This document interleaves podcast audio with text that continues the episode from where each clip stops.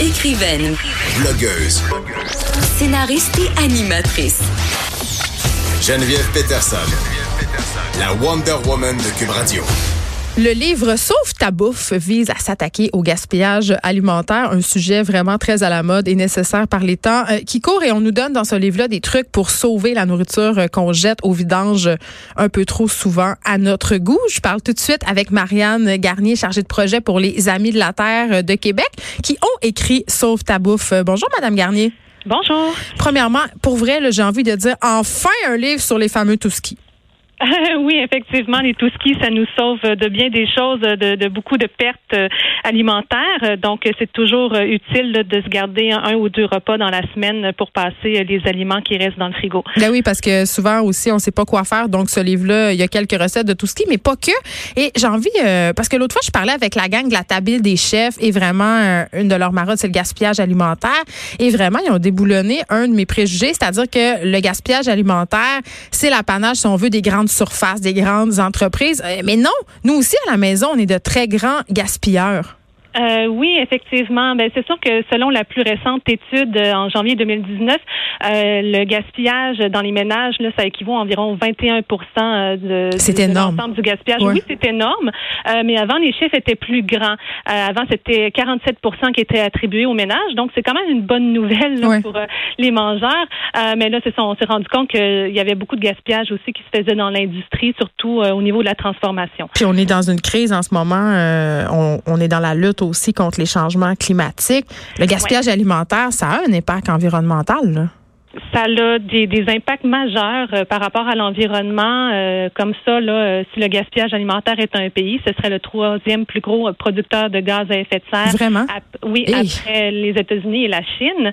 Euh, donc, parce que la nourriture, là, dans les sites d'enfouissement, quand elle se décompose, se désintègre, mais ça produit du méthane, qui est un gaz euh, 25 plus- fois plus puissant que le CO2 en termes de réchauffement global.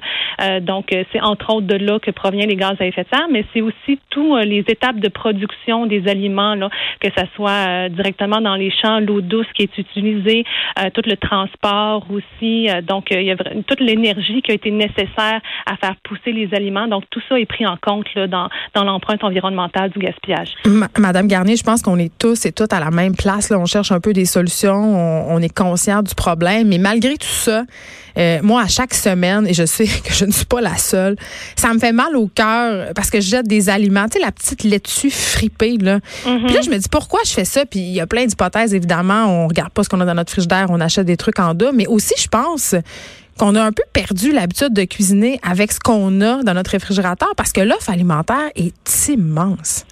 Oui, l'offre alimentaire est immense, puis en même temps, ben, comme vous dites, euh, on, on, on cuisine beaucoup moins qu'avant. Euh, donc, euh, souvent, on se retrouve avec des choses, puis là, oups, on ne sait pas quoi faire parce qu'on soit qu'on a l'habitude de, de suivre une recette à la lettre ou on achète du prêt à manger. Euh, donc, euh, vient comme une perte de créativité, une perte d'imagination euh, quand vient le temps de cuisiner, euh, par exemple, des, des, des feuilles de laitue. Qu'est-ce que je pourrais faire avec ça? Donc, euh, puis tous les légumes qui sont un peu défraîchis. Madame? Oui, OK, oui. je vous écoute. C'est bien silencieux, fait que c'est ça. J'ai pas Donc, raccroché. OK, parfait.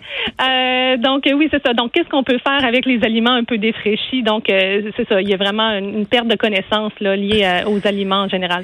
Mais avant qu'on se rende à la petite euh, feuille de laitue fripée, là, parce que dans ce livre-là, il y a des astuces aussi de conservation qui nous permettent de conserver justement nos aliments plus longtemps. Est-ce que vous pouvez nous en donner quelques-unes? Euh, des, euh, par rapport aux fiches, Ben, par exemple, la congélation, tu sais, on a tend- ça, c'est quelque chose euh, parfois qu'on met un peu de côté. Là. Euh, ben oui, la congélation, c'est la méthode de conservation qui est la, plus utilisée. Là. Donc, mais c'est un bon réflexe de, de placer les choses au congélateur. Euh, puis dans notre livre, euh, ben ça explique bien comment congeler les choses. Donc, vous êtes mettons en train de cuisiner, vous avez un restant de, de légumes, euh, vous savez pas quoi faire avec. Donc, euh, dans notre livre, là, il y a toutes les, les informations sur euh, comment bien combien comment bien congeler les aliments. Donc, oui, c'est toujours un bon réflexe là, de avant que l'aliment soit trop dégradé dans le de le couper, de le préparer, de le mettre au congélateur. Puis pas juste ça, tu sais, euh, là on parle des aliments bruts, c'est-à-dire non transformés, ce qu'on prend pour cuisiner. Mais j'ai envie de dire, tu sais, on le fait tout ça là. Tu sais, il y a le petit reste là, du petit plat là qu'on se dit on le met dans un plat, puis là, oups, on l'oublie là une semaine et demie, il est plus bon. Congelons-le donc tout de suite. Oui, pourquoi pas, effectivement. Donc, c'est de, de tenir un niveau d'attention à, à, nos aliments euh, sur le comptoir, euh, mais aussi dans le frigo. Donc, euh, comme vous dites, là, des fois, on est un petit peu en, déni. Là, on sait qu'on le mangera pas, mais on le laisse là quand même.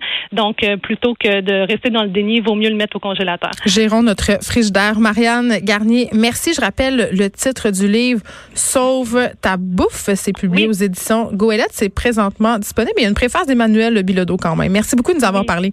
Merci à vous. Bonjour.